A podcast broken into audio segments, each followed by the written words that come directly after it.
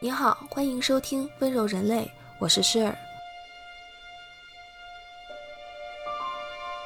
温柔人类》是一档不一样的艺术科普。我不想照本宣科那些所有人都能读到的白纸黑字的语句，我想从当代生活的角度出发，为你解读不一样的艺术和历史。一千个读者眼中就有一千个哈姆雷特。我想和你们一起做第一千零一个。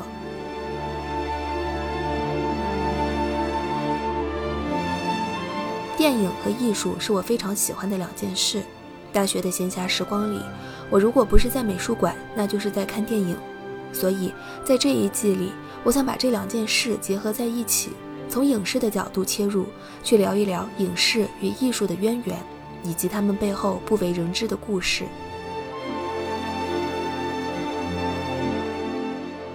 温柔人类同名播客由 Gentle Human 和 Marcast Media 联合制作出品。如果你是苹果手机用户，我们推荐你在苹果 Podcast 订阅收听这档播客。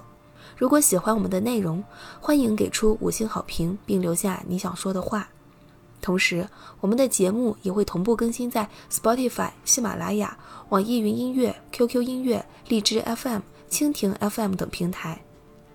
另外，你也可以搜索关注 Gentle Human 温柔人类的微博和微信公众号。非常期待你对节目的反馈。我们也欢迎有眼光的品牌来赞助我们的节目，支持温柔人类做出更多、更好、更有深度、更有长远价值的内容。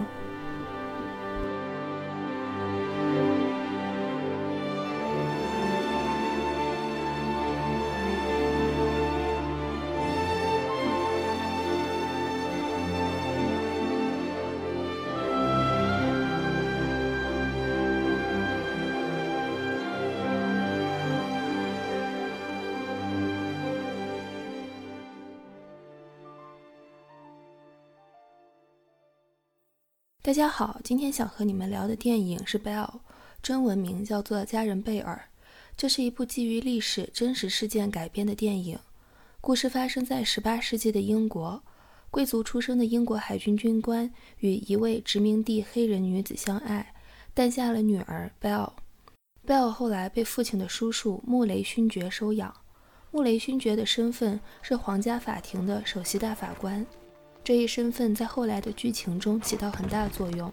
这个人物在历史上真实存在，他的身份与他之后做出的决定，对历史的发展有着很关键的作用。Her mother is dead. I beg you, uncle, love her as I would were I here, and ensure that she is in receipt of all that is due to her as a child of mine. That is simply impossible. What is right? Can never be impossible. She is black. She is my blood. But she is black. A detail you chose not to share with us. In a few hours, I am to captain a voyage to the Indies on a longitude experiment. After that, who knows? It is not in my gift to question the king and his royal navy. Do you have in mind my position, my reputation? Sir. I am the Lord Chief Justice. 虽然与当时其他的贵族女子一样，得到了良好教育和优渥的生活条件，但是贝尔深色的皮肤时时刻刻都在提醒她：你与他们不一样，你是外人，是他者，是被排挤的。但是留在苏格兰肯伍德庄园里的一幅人物肖像画，透露出不一样的蛛丝马迹。What has she been named? She is Belle, after her mother. Dido. Elizabeth Bell, Lindsay。这幅画叫做《Dido and Elizabeth》。画面中，贝贝尔，也就是这位混血养女，与大法官的侄女伊丽莎白平起平坐，显得无忧无虑。这在当时是一个了不得的举措。当时黑人地位极为低下。这样一幅黑人女性与白人女性，尤其是白人的贵族女性同时出现，并且平起平坐的画面，显现出曼斯菲尔德伯爵，也就是穆雷勋爵一家对贝尔的爱以及他们高贵的品行。Papa, how may I be too high in rank to dine with the servants and too low to dine with my family? Dinner with guests is a formal proceeding, Dido. We simply can't impose upon visitors our disregard of those formalities. But am I not wealthy now? An heiress? Surely that changes matters. Oh, my dear. If it were so simple. Finance may go some way, but society has a habit of disregarding even one of its own when opportunity provides. But after dinner, when 贝尔成年时是一七八一年， 那一年英国发生了一起震惊世界的惨案——宗号船大谋杀 （The Zone Case）。长话短说，就是一艘贩卖奴隶的商船在进行三角贸易时航线错误，为了节省淡水资源，船主把船上的货物，也就是一百三十三位黑人奴隶推下大海淹死，然后撒谎说这些人是病死的，向保险公司骗保。但这艘船上幸存的其他奴隶揭发了这一谎言。这桩惨无人道的屠杀事件在国际社会引起巨大争议。It is a human cargo ship. Oh. It it lost most of its slaves before arriving at its destination. Drowned by the crew on the captain's orders. Why?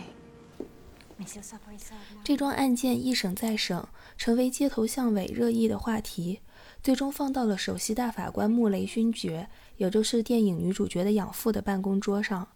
女主角贝尔第一次开始认真地审视种族肤色、社会地位、生命平等这些议题，而她与众不同的肤色和出生，从小以来的困惑，都赋予了她不一样的视角和洞察。I must say, the entire country barely breathes, awaiting your judgment on the Zong appeal. Terrified you will destroy England, no doubt. I know Lord Ashford is. He does wonder, however, what might be taking you so long. The law, Lady Ashford, it is to be interpreted, not merely administered. 宗浩船案件后来在英国最高法庭得到了最终裁决， 当时的首席大法官就是电影里女主角的养父穆雷勋爵，他极力反对对船主进行赔付，力排众议，做出了尊重人类生命的决定。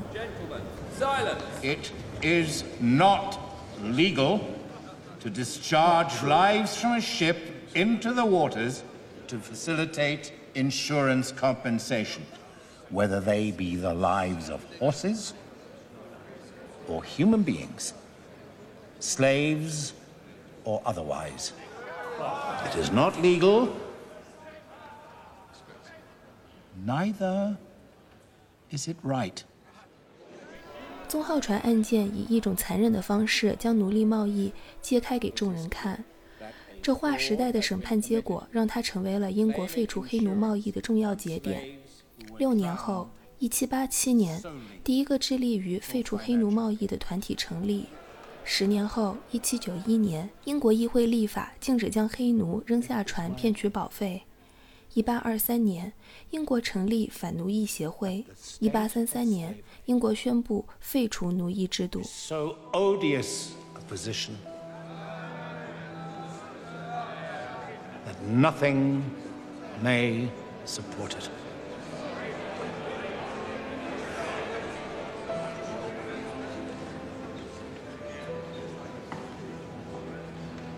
Let justice be done, though the heavens may fall. I find in favor of the insurers overturn the decision of the lower court. 这部电影或许在一定程度上有猜想和演绎，事实或许稍有出入，但是大法官曼斯菲尔德伯爵为何会力排众议，做出这个让人瞠目结舌的裁决？或许在一定程度上也与他那位有着与众不同肤色的养女贝尔有关吧。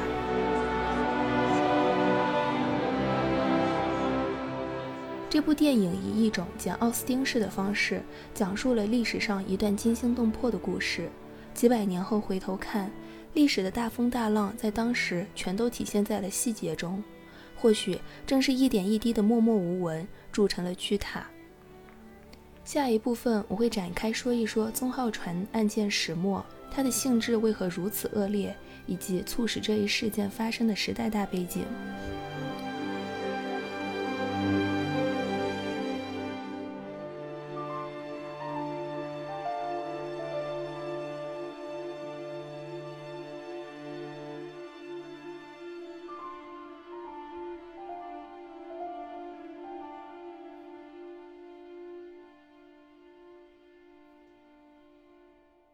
十八世纪，英国是海上霸主，他们凭借海上霸权，踏着浪花统治世界。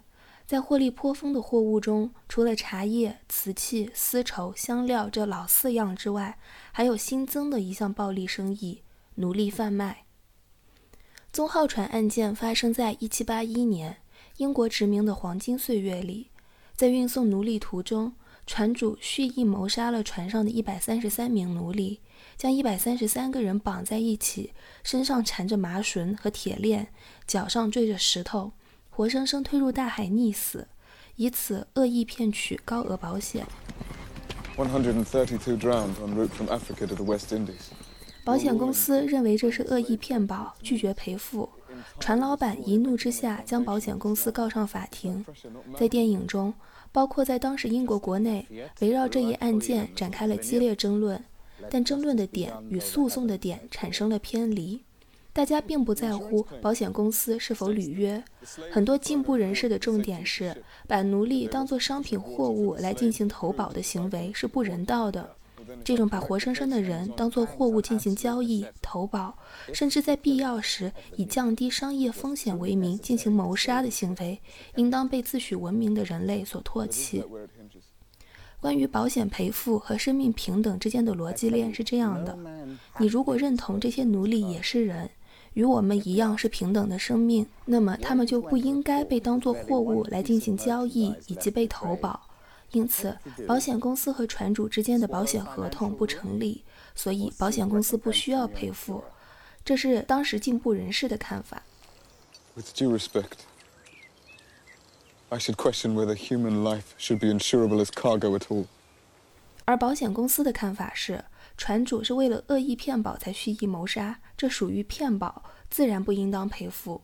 虽然大家的目的都是不赔付，但根子上完全不同。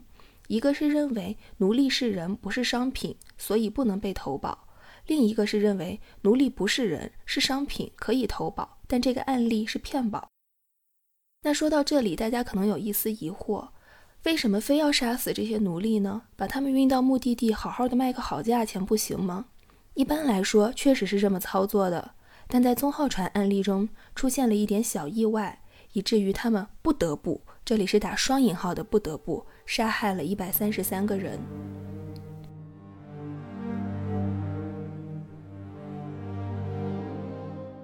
这个小意外要从三角贸易说起，这是一个起源于大航海时代的名词，形容了当时欧洲商人们在海上做贸易的一个路线。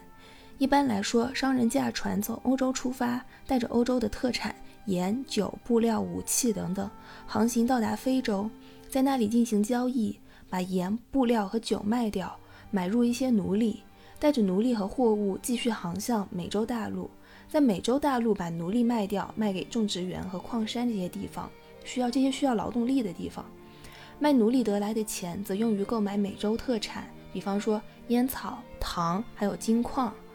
然后满载着这些物资和盈利从美洲返回欧洲，这个航程在地球上画了三条线，形成了一个三角形，所以被称为三角贸易。三角贸易的优点是没有任何一趟船是跑空的，这样降低成本，提高盈利；而在过程当中有三方互相牵制，则对冲了风险，可谓是一笔稳赚不赔的生意。当十六世纪中叶，英国人第一次发现这种利润惊人的贸易路线之后，英国皇室和政要纷纷入股此桩生意，其他的欧洲国家有样学样。就这样，殖民主义和暴力商业手牵手，踏着浪花蔓延向了全世界。这种利用地区优势和价格进行盈利的三角贸易，可以在地球上很多区域实现。不仅仅只局限于我上面所举的非洲、欧洲、美洲这个路线，只不过这个路线是最经典的路线罢了，被称为大西洋三角贸易。还有印度洋三角贸易，以及包括了中国的鸦片贸易，也是三角贸易的一部分。宗浩船做的就是最经典的欧洲、非洲、美洲这条大西洋路线，但问题出在他们迷路了，淡水补给日益减少，船员为了活命，船主为了不损失钱。于是想出了这么一个损招，把被当作货物投保过的奴隶推下水淹死，这样这些人就不再消耗淡水资源，回到英国后再谎称这些人是病死的，以此获得赔偿。不过这一惨案得以昭雪，成为奴隶平权运动史上的里程碑事件。曼斯菲尔德伯爵、贝尔以及当时千千万万在伦敦街头抗议的学生，正是这一个个活生生的心存理想的人，组成了历史这一具有温度的血肉躯体。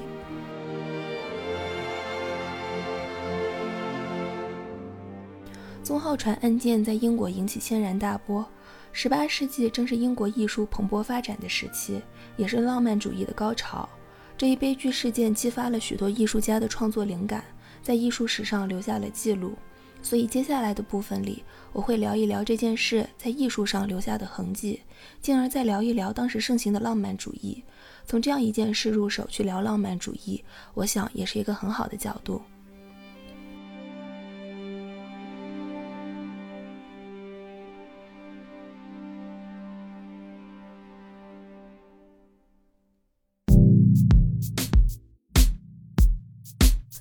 类同名播客由 Gentle Human 和 Marcast Media 联合制作出品。我们推荐你在苹果 Podcast 订阅收听。如果喜欢这档播客节目，你可以给出五星好评，也可以留言评论。同时，我们的节目也同步更新在喜马拉雅、网易云音乐、QQ 音乐、荔枝 FM、蜻蜓 FM 等平台。另外，你也可以搜索 Gentle Human 温柔人类的微博和微信公众号。期待你的关注和反馈，我们也欢迎有意向的品牌来赞助支持这档播客节目。合作联系可发送邮件至 hello at marcastmedia dot com。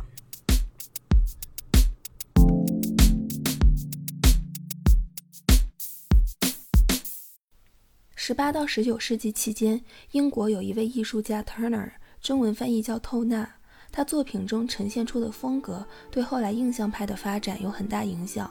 随着后人对艺术史研究的深入，Turner 的重要性被不断提及。近年来，关于 Turner 的展出越来越多，他的作品也开始渐渐为大众所知。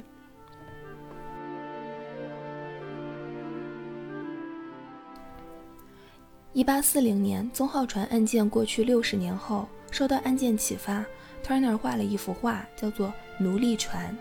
在画中，一艘小船被风暴裹缠，无法脱身。仔细观察，你会发现惊涛骇浪中有一个个的小黑点儿，那都是被船主在风暴中扔下船的黑奴。Turner 作品的最大收藏者之一，艺术评论人 Roskin 说：“如果一定要有一幅作品来证明 Turner 的不朽，那这幅画必然是《奴隶船》这幅画。这幅作品从选题到视觉呈现，都是浪漫主义的代表之作。”我们先从选题来说，为什么它是浪漫主义的代表之作？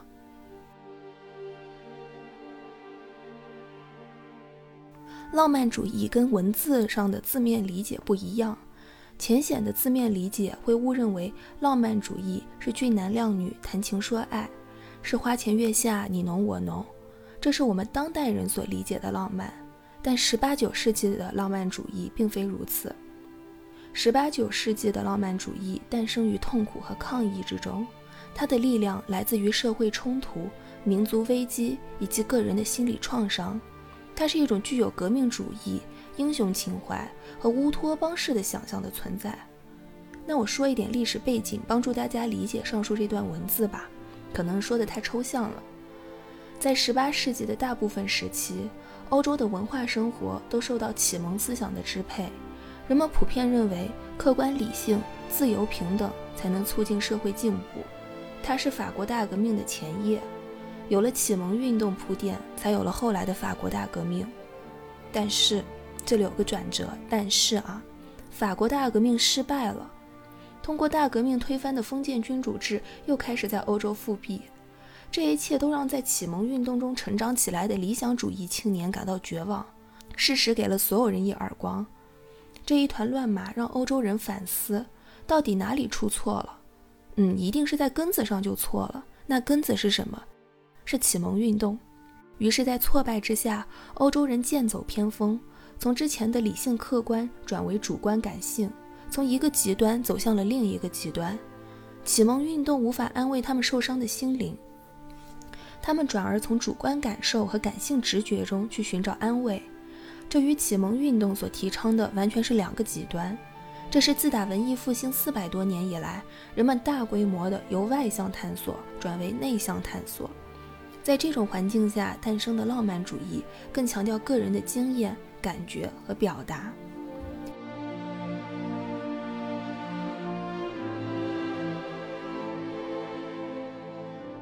所以，艺术家们在题材方面喜欢选择历史上的惊人事件，他们激昂的思绪、澎湃的个人感受，在历史的宏大叙事当中得到了共鸣。所以，德拉克洛瓦选择了萨丹纳帕路斯之死进行创作。这一故事来自于三千年前遥远东方的亚述王国，描述了亚述国王在国破家亡、兵临城下之时，命人从容处死自己心爱的姬妾。最后一把火烧了金碧辉煌的宫殿。德拉克洛瓦创作时并没有去过东方，亚述王国也早已淹没在历史的风沙当中。他的创作灵感来自于诗人拜伦的同名诗歌。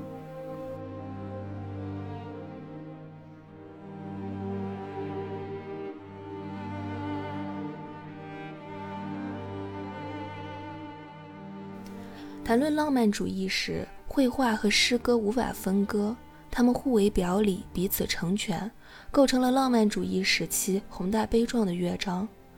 拜伦是我个人最喜欢的诗人之一，他用一生诠释了浪漫主义。他是英国贵族，却背负骂名，背井离乡，死后由另一个国家为他举行了国葬，而他的祖国却以名声败坏为由，拒绝他的灵柩放入西敏寺大教堂。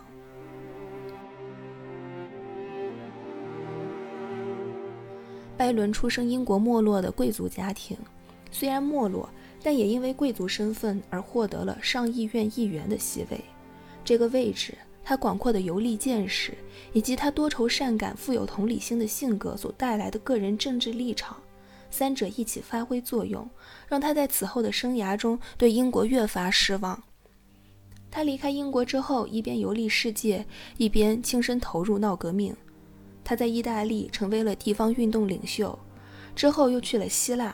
那是一战前，奥斯曼帝国还没有分崩离析，希腊属于奥斯曼帝国的疆域。拜伦去到希腊之后，就加入了反抗奥斯曼统治的希腊独立战争之中，还成为了希腊的革命领袖。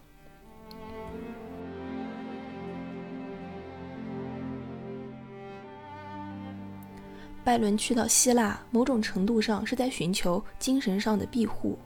我们都知道，希腊文明是西方文明的摇篮，在那里诞生了伟大的哲学和艺术。在拜伦的心目中，希腊是乌托邦一样的存在，那里是柏拉图和苏格拉底的老家。他背负骂名离开英国，满怀理想奔赴精神老家而去。但是在希腊，他失望地发现古希腊精神不复。当下的希腊人和任何普通人一样，在强权面前懦弱、胆小、卑微，勾心斗角、争名夺利，梦想与现实形成了巨大反差。虽然拜伦死后，希腊按照最高礼仪为他举行了国葬，但直到生命尽头，拜伦这个浪漫的理想主义者，或许并没有找到自己理想中的精神老家。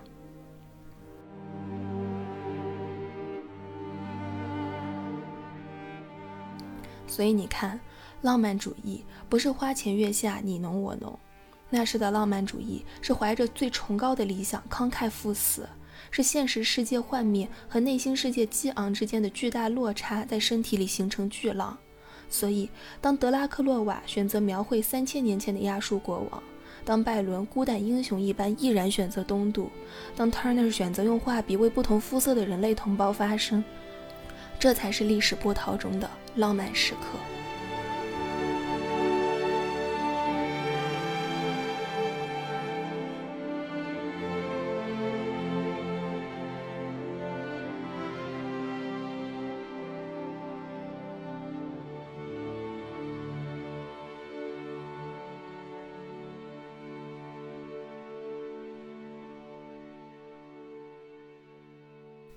浪漫主义或许很容易在当下这个大时代里找到栖身之所。有时候我自己也觉得，我们千禧一代面临的困惑和落差，在某种程度上和十八九世纪的青年所面对的世纪病有异曲同工之妙。当时陷于浪漫主义的那一代欧洲文艺年轻人，普遍患有一种心理疾病，叫做世纪病。他们这一群出生于法国大革命时期，在启蒙运动的高潮中成长，又在欧洲复辟中成年的年轻人，他们在激荡人心、充满希望的年代成长起来。启蒙运动点亮了他们的明灯，紧接着就被笼罩欧洲的动荡打了个措手不及，理想破灭，希望渺茫。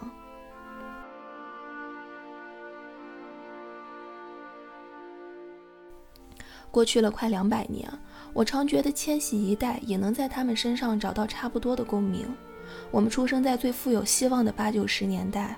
成长过程中，伴随着经济增长、社会资本井喷以及全球化带来的巨大红利，信息爆炸、国际化、互联网、欣欣向荣的文化娱乐、越来越好的经济、文明的冲突被认为已经过时，地球是一个村。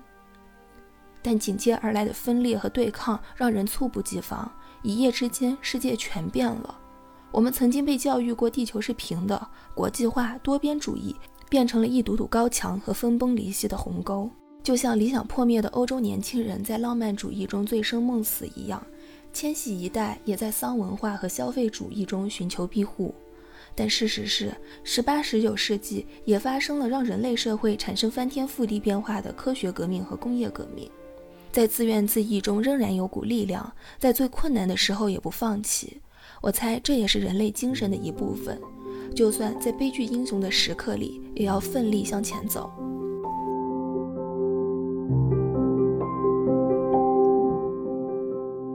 二零二零年是很艰难的一年，我们比以往任何时刻都更有理由让自己躺倒，默默接受生活的重锤。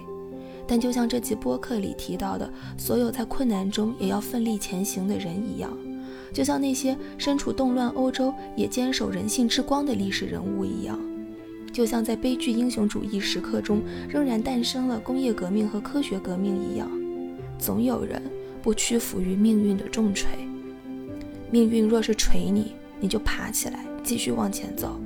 只要你跑得够快，生活的重锤就追不上你。只要你相信，你就是你自己的英雄。或许这才是当代英雄主义的正确打开方式。二零二零，我们一起加油！